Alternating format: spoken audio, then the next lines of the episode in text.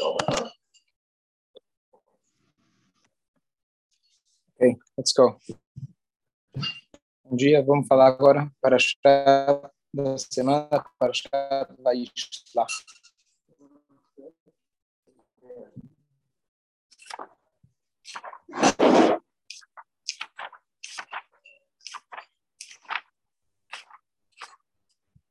Queria começar primeiro com uma missão muito, uma lição muito bonita de Jacob, vindo sobre o conceito de humildade. Bem ruim a internet aqui. E a questão é a seguinte: Jacob vindo, ele está agora, logo no início da Paraxá, ele está saindo, na verdade, está saindo do seu é, do seu irmão, é, do seu sogro, Lavan, que ele trabalhou lá por 20, 20 anos, casou, as quatro esposas, 11 filhos ele já tinha, e agora ele está indo encarar o seu irmão, o perverso, aquele que queria matar ele, o Esaú. Ele vira e ele fala para Hashem,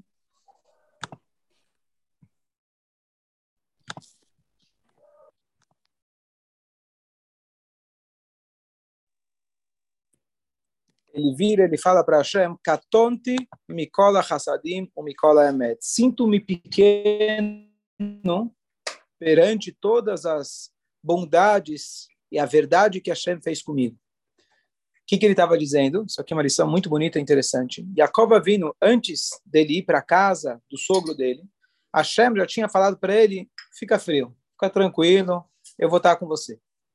E aí, ele sai de Israel, ele tem aquele sonho lá, com aquele sonho profético, com os anjos, ele vai para a casa do sogro, é enganado, trapaceado, trabalha lá afinco por 20 anos, e agora ele está saindo. Ele vai agora encarar o outro inimigo, que é o irmão dele, que estava querendo matar ele.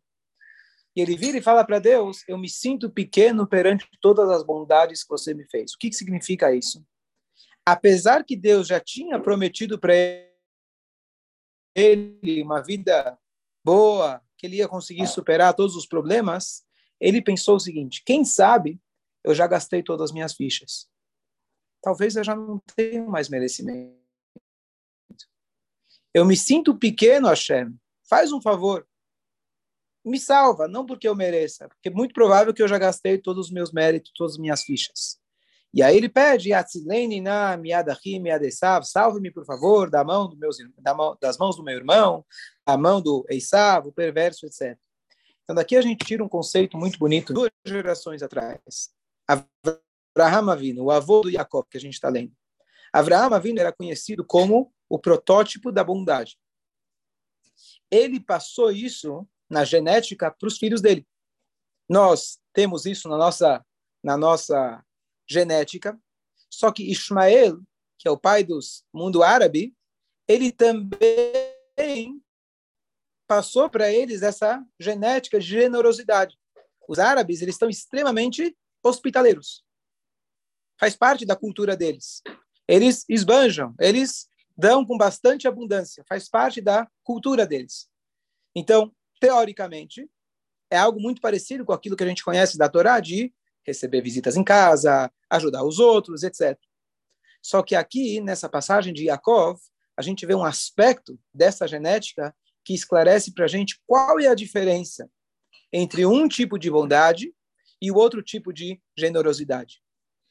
Uma pessoa, às vezes, quando ela tem muita bondade, isso pode ser uma extensão do ego dela. Eu quero fazer uma festa grande porque eu me sinto bem dando, ou eu quero que todo mundo possa ver aquilo que eu tenho. Esse é um tipo de generosidade, mas generosidade egoísta. Tem o outro que ele dá porque ele enxerga que aquilo que ele tem não é dele. Aquilo que ele, Hashem deu para que ele possa dar para os outros. Ele é apenas um, uma ferramenta na mão de Hashem. E o que acontece? A mesma coisa acontece com esse tipo, esses dois tipos de bondade, a bondade arrogante ou a bondade humilde, quando nós recebemos uma bondade divina. Normalmente, quando eu, vamos supor, ganhei dinheiro, tá vendo? Eu sou bom de negócios. Quando eu consegui acertar as perguntas na prova, é, afinal, afinal, né? Sou, devo ser inteligente. Isso confirma aquilo que eu já achava. E a pessoa, quanto mais bondade ela recebe, esse é um dos maiores perigos que o dinheiro, por exemplo, pode ter, não é só que você vai ser aprende, pode ser que você vai dar muito a tzedakah. Aquele cara que promete, eu vou dar para te dar dando agora. O dia ganhar na loteria, a gente conversa. Vamos começando dando agora. Não espera. Não faça combinações e condições com Deus. Começa fazendo. Mas o, pode até ser que você vai fazer tudo isso. Mas o grande risco da pessoa ganhar algo de repente, sem perceber, sem um empenho além né, merecedor, de repente a pessoa se torna arrogante. Esse é o maior risco que o poder dá nas mãos das pessoas, o dinheiro dá nas mãos das pessoas. O risco é você achar, ó, oh, se caiu para mim é porque eu realmente mereço. Então, fica quietinho aí no teu lugar. Aquilo que eu falo agora é importante, as besteiras que eu falo, todo mundo tem que escutar e todo mundo tem que vir aqui me bajular. Essa é a bondade de clipar que é o mesmo, é a mesma ideia. Eu dou com uma expansão do meu ego, e quando eu recebo, quanto mais eu recebo, maior eu me sinto. A linguagem que a Torá usa para isso é Yeshurun engordou e deu coice. Ou seja, Yeshurun é uma referência ao povo de Israel. Às vezes, quando você tem abundância, boi, no final você acaba dando coice também igual a um boi. Esse é o aspecto material, esse é o aspecto egoísta. O que que Yaakov ensina para gente? Ele ensina exatamente o contrário. Apesar que Deus tinha prometido para ele, falou: Olha, eu vou estar com você, fica tranquilo. Ele ficou com medo. Por que, que ele ficou com medo? Porque apesar que ele foi abusado, maltratado, enganado por 20 anos pelo sogro, alguém poderia por muitos anos para conseguir recuperar tudo o que aconteceu comigo. Ele não enxergou nada disso. Ele enxergou, olha que, que bonito. Eu cheguei aqui sem dinheiro. Eu cheguei aqui sem família. E agora eu estou saindo depois de 20 anos, Baruch Hashem, uma família enorme, com tantas posses, tantos bens. Hashem, eu me sinto cada vez menor. E não maior. Eu me sinto menor porque as bondades que você foram completamente desproporcionais ao que ele enxerga pequeno. Só um detalhe interessante. Lembra, a gente falou semana passada, retrasada, que Yaakov, a gente retrasada, a gente falou que Yaakov, quando ele estava fugindo do Esav, o filho do Esav foi lá e perseguiu o Yaakov. E aí ele falou, vim te matar, porque meu pai mandou. Ele falou, não, não, não, é, vamos fazer um negócio, tira minha, meu dinheiro, entrego tudo que eu tenho, é considerado alguém que deu esse mundo, fala para teu pai que você me matou e leva tudo que eu tenho. Então, quando ele chegou lá no... Quando ele chegou na casa do Lavan, ele não tinha absolutamente nenhum tostão. As roupas de corpo foi sorte, a Shem foi lá e mandou para ele. Então eu cheguei com minhas roupas de corpo sozinho. E agora eu estou saindo.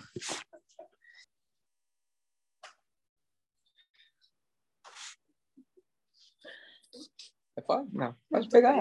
Não.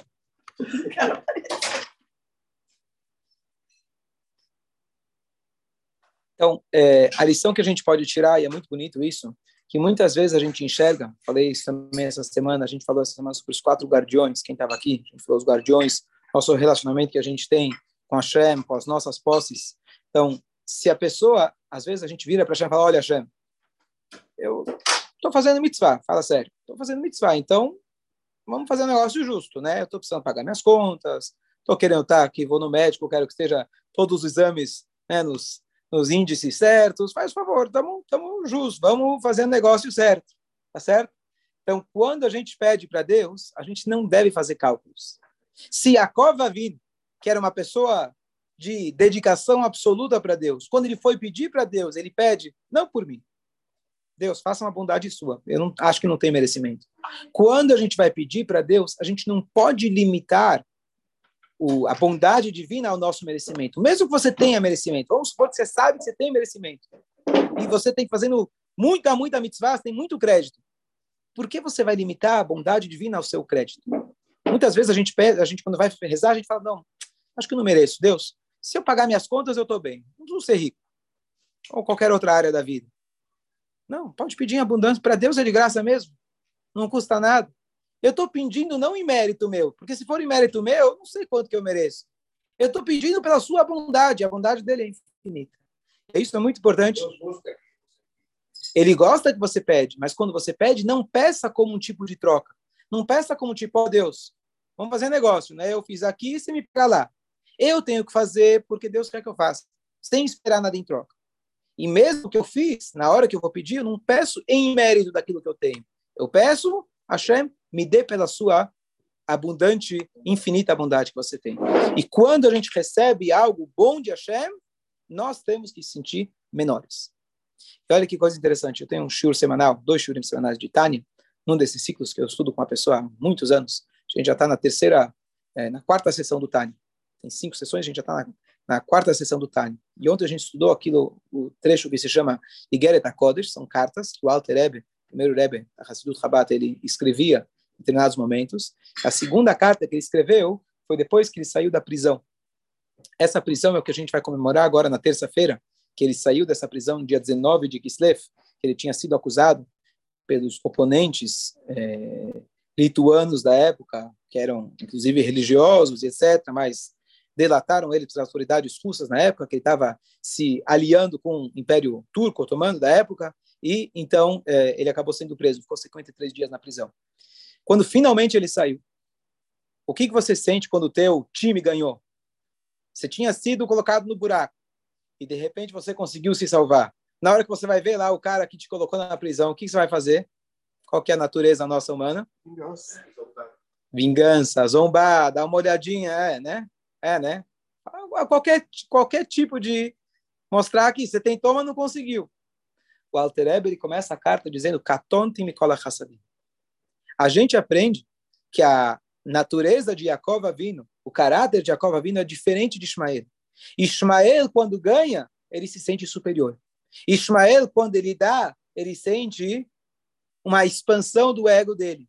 Nós, quando recebemos uma bondade divina, ele fala, eu vou colocar os Hassidim mais velhos, ele colocou os Hassidim, isso já foi antes dele ir para a prisão. Ele falou, eu vou colocar os Hassidim mais velhos, que eles fiquem de olho nos menores, que normalmente são os jovens que fazem esse tipo de. Né, vão lá jogar ovo no outro, etc. Não é o velhinho que vai fazer, mas os jovens, ele, ele falou: vou colocar eles é, é, é, inspecionando vocês, ficar lá de olho, para que ninguém tome nenhuma atitude de qualquer tipo de vingança ou qualquer tipo de resposta qualquer tipo de coisa. E mesmo quando ele saiu da prisão, ele proibiu categoricamente qualquer tipo de qualquer coisa, provocação, rir, piada, passado, lado, qualquer coisa. Vamos tratar os nossos irmãos Yodim com bondade. Tratar eles da melhor maneira possível. Porque a gente não tem que sair da prisão e falar, ó, oh, tá vendo? Eu ganhei. Você sai em silêncio. Você reconhece que foi a bondade de Hashem que ele fez com você. Então, eu achei que essa é uma lição muito bonita. Baruch Hashem, esse tipo de hostilidade está muito longe de nós, mas é, em outras áreas da nossa vida, às vezes a gente tem esse tipo de, de intenção, esse tipo de é, é, tendência, aliás. E você vai querer né, dar uma risadinha, ganhei de você. Porque a volta fala, Bim polo Quando teu inimigo cai, você não pode ficar alegre. Entenda que foi uma bondade divina. Não é pelo teu mérito, necessariamente. Isso aqui é uma bondade infinita que Hashem deu. Então, essa é, uma, essa é a característica, logo no início da Paraxá, que Jacob vindo ele deixa para a gente com uma lição muito bonita de como a gente receber a bondade divina. Quanto mais a gente recebe, menor devemos o sentir, não o contrário. Dúvidas? Tem que ir embora. Que chabes, que chabes. Eu tenho, tenho duas, duas questões, não sobre esse assunto, mas sobre a. a Para achar? Ok. Vamos ver se eu ia tocar neles. Baixar e, e... Tá. Porque a segunda eu precisaria ver cada um das, das. Então, essa eu não vou responder agora, eu precisaria ver cada uma delas. Fala, pode falar. É, tem um... Pronto. Hum. Mas várias vezes a Torá fala isso. Deixa eu só voltar para a tua. Então, o próximo assunto que eu coloco com o anjo. É uma história interessante. Que história é essa? O anjo briga com o homem. É, é meio difícil da gente entender esse tipo de relato. Está na Torá. Briga e é, perde. Briga e o anjo perde. Então, perde ainda perde. ele, mas ele leva uma leva uma, é, é. uma episódio de anjo. Quando Yaakov ele está indo ao encontro do seu irmão, ele manda anjos, ele manda mensageiros, literalmente. Ele manda esses anjos até o irmão, e esses anjos eles vão lá dar presentes, tentar apaziguar o irmão, e eles vão lá e falam, olha, teu irmão está chegando aqui, só que ele está vindo como Esav, ele está vindo com 400 homens valentões, fortões para te enfrentar. Antes disso, ele rezou para Deus, ele se preparou para uma guerra, ele não sabia o que, que ia acontecer. A pergunta foi, então, que história é essa que ele manda anjos? Que, que direito que você tem de pegar os anjos de Deus e mandar lá para... Então, é, eu acho que a resposta está no seguinte. O outro momento, na Paraxá passada, a gente tem dois momentos que Yaakov se encontra com anjos. Então, para a casa do futuro sogro, ele tem um sonho com os anjos subindo e descendo a escada. Ele deitou para dormir e ele sonhou com esses anjos. Caso do Lavan, depois que ele fez aquele trato de paz com o sogro, que queria matar ele, mas fizeram um trato de paz, vai os anjos vieram ao seu encontro. Então, olha que interessante. No começo da Paraxá, ele só teve um sonho com os anjos, uma visão profética. E ele chegou de anjos. No final da Paraxá, ele viu os anjos acordado, e não é que ele foi até o local dos anjos, é escrito que os anjos vieram a seu encontro. A diferença notável. Então, o, o comentário é que depois de 20 anos dele ter trabalhado duro, dele ter constituído um lugar onde ele poderia se assimilar com a cultura extremamente contrária de qualquer coisa que fosse Eretz Israel, e ele conseguiu enfrentar. A Bíblia falou isso no caso. Então, é, depois disso, ele já está pronto agora, não precisa sonhar com anjos, já podia realmente ter os anjos. E não só que ele é, foi até o lugar dos anjos, os anjos vieram Quando a gente faz a missão de Hashem, aqui do chá, a santidade, de alguma maneira, ela vem para a gente. Um detalhe, uma guia de Mesrit, ele diz, é mamash, não era anjos, porque a palavra anjo em hebraico é mensageiro. Então a pergunta é, será que ele mandou mensageiros ou ele mandou anjos? O Rashi fala, mandou anjos mamash. Mamash é literalmente. Mas mamash também significa mamashut, significa matéria. E o Magid Mesrit, ele explica que o que, que ele mandou para o seu irmão? Ele mandou, digamos assim, o anjo não é material, mas digamos assim, o, o, anjo também tem o seu corpo e sua alma, ele tem a sua parte mais exterior, seja o que for. É, mas no âmbito espiritual, ele tem o corpo dos anjos, porque a alma dos anjos ele guarda. E a cova vino, os três patriarcas chamados, são chamados Merkavá, são a carruagem divina. Carruagem significa diferente de um cavalo. O cavalo ele pode seguir a tua orientação, ou porque está segurando a rédea, ou porque ele quer o capim que vai ganhar no final. Mas ele segue tua orientação, mas ele tem vontade própria. A carruagem, ela segue o cocheiro sem vontade própria. Simplesmente ele é uma, uma, um canal para direto para fazer a vontade dele. Os três patriarcas são chamados Merkavá porque eles não tinham como se fosse vontade própria. Não é que eles domaram os seus traços de caráter, dominaram eles para seguir a vontade divina. Eles se colocaram com tamanha humildade, como a gente acabou de falar, que eles simplesmente como se fosse que não tivessem vontade própria. Então, quando ele pega o anjo para Deus, não é vem lavar a louça na minha casa. Lembra a história do Golem de Praga? Né, que a esposa dele uma vez pegou o Golem, assim conta a história, para lavar ele era um golem. Golem é um apelido para um cara que não tem muita cabeça. Era aquele boneco que o, o Praga, aquele robô que ele, que criou, o boneco, etc. Ele não tinha cabeça. Então ele, ela pediu para ele ajudar a, a, a, limpar a casa para Pessa. Na época não tinha água encanada. Então ela falou: vai buscar água para mim lá no, no, rio, no poço. E ele foi lá, buscou água. Só que depois de um tempo a água tinha sido, a, a casa tinha sido inundada. Por quê? Porque ele mandou trazer água, continuou trazendo água até até falar chega. Não tinha. É, às vezes tem pessoas que são são Golem, assim, esse é o apelido que você dá para alguém. Vai até hoje lá no estilo de Praga, que é a história que ele está lá no, no sótão em cima, ele foi lá guardado lá naquele local. Você chega lá para o gabai da sinagoga e fala: cadê o Golem? Fala, olha no espelho. Então, é... voltando aqui para nossa história, voltando para nossa história, onde estávamos. É, então ele mandou, então Jacob vindo, Jacob vindo, ele era literalmente, nesse aspecto, um golem de Hashem, quer dizer, ele estava aqui literalmente fazendo cegamente aquilo que Hashem, é, aquilo que Hashem queria dele. Então, ele usar os anjos é muito além do que uma proteção. Como ele falou, um encontro, na verdade, de duas almas, o Jacob, o Isav, o Isav ele esperava que tivesse um nível mais elevado. Então, não é um uso próprio dos anjos de Hashem. E o que eu queria chegar é, agora, na guerra, na luta que ele teve, passou a noite inteira lutando contra esse anjo. A explicação mais conhecida é que esse anjo que ele foi lutar era o anjo do Esav. Cada nação, cada povo tem o seu anjo legislativo. Aliás, cada grama também tem um anjo que cuida daquela, daquela grama. Tem os encarregados divinos, que eles não têm vontade própria, digamos assim, não tem livre-arbítrio, eles são funcionários direto na mão de Hashem. Eles são nem funcionários, são máquinas na mão de Hashem. Isso só para não confundir com idolatria. Hashem, ele domina, ele, digamos, comanda através dos anjos, mas eles não têm vontade própria nesse aspecto. E esse anjo que representava a força de Esav, porque agora Yaakov ele tinha que enfrentar o Esav. Só que antes de enfrentar o Esav físico, ele tinha que primeiro enfrentar o Esav espiritual, que era, na verdade, o Esav. Toda a história que a gente está contando não são de dois indivíduos. Estamos contando aqui de duas forças contrárias. A força do bem e a força negativa. Yaakov ele teve que superar aquilo espiritualmente para depois fazer a guerra. Então, muito além dessa guerra física, antes dessa guerra. Quando termina essa batalha, o anjo viu que ele não conseguiu dominar Yaakov, então ele foi lá e machucou ele na na coxa. E por isso diz a Torá que a gente não come o filé mignon.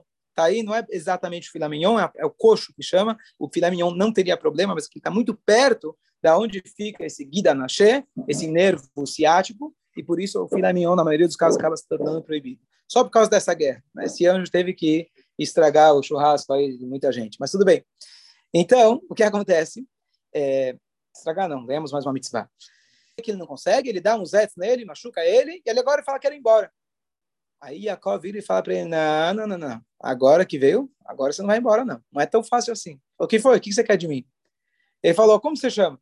O primeiro ele fala: você não vai, você não vai embora daqui antes que você me abençoe. Peraí. O cara vem te assaltar. O cara viu que não conseguiu, você reagiu, te deu uma coronhada, e aí você fala: não, não, agora não vai embora, agora fica. Não, pera, acelera e vai embora. Você vai ficar aqui no meio da noite, duas da manhã, esperando o cara o quê? Dar um tiro? Claro que eu estou né, traduzindo uma linguagem. O que você quer? Brachá dele? De mim? Você quer brachá? Eu vim aqui te atacar? Número um. E número dois, Jacob ele pergunta, Mashmecha, qual que é o teu nome? Está preocupado que você vai fazer uma denúncia na delegacia depois? O que está querendo agora? Saber meu nome. E Jacob fala, qual é o teu nome? Eu quero saber, na manhã, pegar teu endereço, te visitar lá, vou passar na tua casa, tomar um chá. É, você que quis me matar, o que, que, você quer meu nome? E aí é justamente isso que o anjo responde lá, mas é Tishar Ishmi. O que você está perguntando meu nome? Que diferença faz meu nome, entre aspas? O que você está perguntando meu nome? E aí ele vai lá e abençoa, tá bom. Ele fala, daqui a pouco, Deus vai mudar seu nome de Yaakov para Israel. E o significado disso é Yaakov, era o nome de Vayakvein Zepamaim, que ele impediu o irmão dele, aquele que precisou é, trapacear para conseguir as bênçãos. E ele fala, não, teu nome agora, eu que represento Esav, eu falo teu nome é Israel. Israel está ligado com o Rosh, com cabeça. Você merece realmente aquelas bênçãos. Eu te dou agora aquele carinho final que as bênçãos são merecidas a você. Esse é, esse é o episódio que está relatado na Torá. Então, o que, que a gente pode tirar desse, desse diálogo? Qual é o teu nome? Que, que você pergunta meu nome? Que história é essa? Então, tem dois, duas lições muito interessantes dessa batalha. Lição número um, o anjo de Esav representa as dificuldades que aparecem para a gente. Yaakov é o homem que estuda, Yaakov é o homem verdadeiro, é o homem honesto, e Esav é o ultrapassador, é o homem do campo, o homem que caça, é o homem que engana. E aí, às vezes, cai na dele. A gente precisa lutar com ele no dia a dia. Às vezes, ele dá uns S na gente, a gente cai no chão, faz parte. Que acontece? O importante é o que acontece depois. Depois que você caiu, depois que você errou, depois que você cometeu um erro grave, você foi lá e tomou uma do ele te dominou. A pergunta que você faz depois, será que você consegue se levantar e falar que brahá que eu vou tirar desse momento difícil? Que brahá que eu vou tirar? O que, que eu vou extrair de bom desse desafio que eu acabei falhando? A pergunta que eu vou fazer depois, falhar faz parte. A pergunta é o que eu vou fazer com essa falha, o que eu vou aprender para o futuro. Isso é muito mais difícil do que não cair. Você cair, errar, não vou errar. Tudo bem. Mas depois que você errou, conseguir se levantar e continuar a batalha, e ainda olhar para trás e falar: olha, eu errei, eu assumo que eu errei, e não vou aprender para a próxima. Então, aí realmente é o que Jacob ele fala para a gente. Eu não vou deixar você embora enquanto você não me abençoa.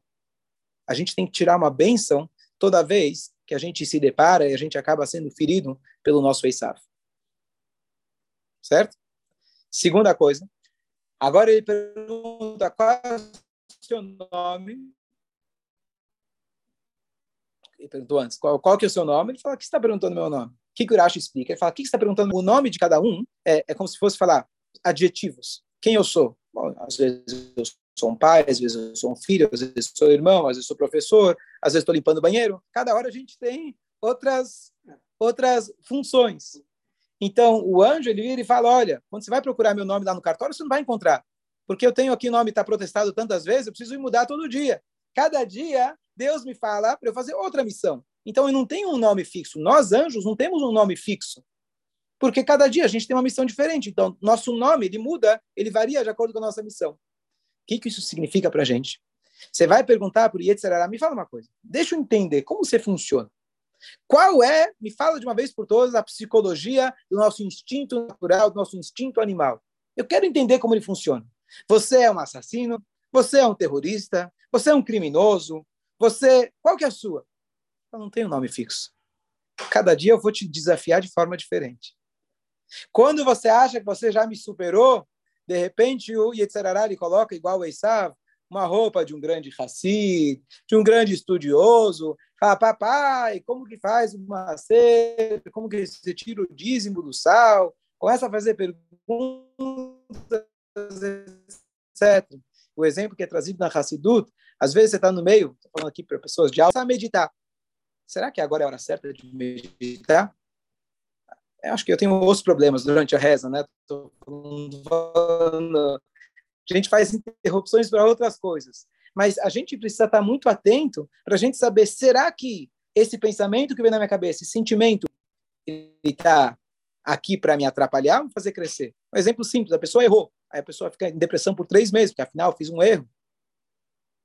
Será que a depressão não é uma outra cara do próprio Yetzerará? Aquele mesmo que te fez você acabar caindo? Então, o tempo todo a gente tem que estar lutando contra esse Yetzerará. Por quê? Porque todo dia ele muda de nome. Todo dia você vai falar, mas peraí, eu te peguei ontem. Não, mas não sou o de ontem, eu sou outro. Aqui é outra história. E aí, de novo, ele vai lá. Todo dia ele está procurando. Tem até uma passagem de que quando Hashem tem todo um diálogo entre Hashem e a cobra, quando a, a, a ele fala, a, a, cobra inicialmente, o papel dela era o quê? Atrapalhar o ser humano, ser aquele que vai desafiar o ser humano do que ele tem o livre-arbítrio. Aí depois a cobra perdeu os pés, perdeu a fala, então, teoricamente, ela falou: Bom, Deus, então perdi meu emprego. Agora estou derrotado. Não se preocupa, você vai ter outros trabalhos. E adaptações, igual o vírus. É o mesmo vírus, só que ele vem com cara diferente e com táticas diferentes e ele te ataca de forma diferente. Então, uma das maneiras que ele vem é através do ego. A pessoa se acha, pode fazer isso da cá, mas depois você vai ser um bom Ismael, você vai sentir. E a cada dia ele vai mudando de nome. Ele sofre mutações, mas não se engana. O cara fala: não, não gosto dos judeus porque eles não acreditam em JC. Não passam algumas gerações, né, os livres, né? Não, é a etnia, é a raça judaica. Não, não é a raça, é Israel que eles têm. É porque eles são mais ricos. Não, é porque eles trabalham. Não, porque eles não trabalham. Vai mudando, certo? é o mesmo vírus, só que ele vai mudando de cara. Não adianta, você não vai me pegar tão rápido assim. Você não vai conseguir identificar meu nome que amanhã você vai falar, hoje você não me pega. Cada dia eu vou vir para você com uma, com uma tentação diferente. E por mais esperto que você seja, eu vou vir aqui de uma maneira que você não vai me reconhecer. E aí você precisa acordar dia, dia seguinte, tem que ter, superar mais ainda e conseguir refinar mais ainda o nosso Yitzhak, exatamente que seja a vinda de Mashiach, que a gente vai ter, que o, a montanha, os, os, os, descendentes de Esav vão ser julgados, que a ideia é que vai ter a verdadeira união entre Esav e Yaakov, o que significa que a gente vai conseguir despertar, é, é, revelar que essa cobra, esse Yetzirará, esse anjo, na verdade, ele é um anjo divino, ele só está aqui para nos Ele também não quer que a gente erre. Ele só está aqui fazendo a missão dele e ele faz muito bem. Então a gente tem que conseguir desmascarar ele de uma vez por todas. Isso vai acontecer, Bezrat Hashem,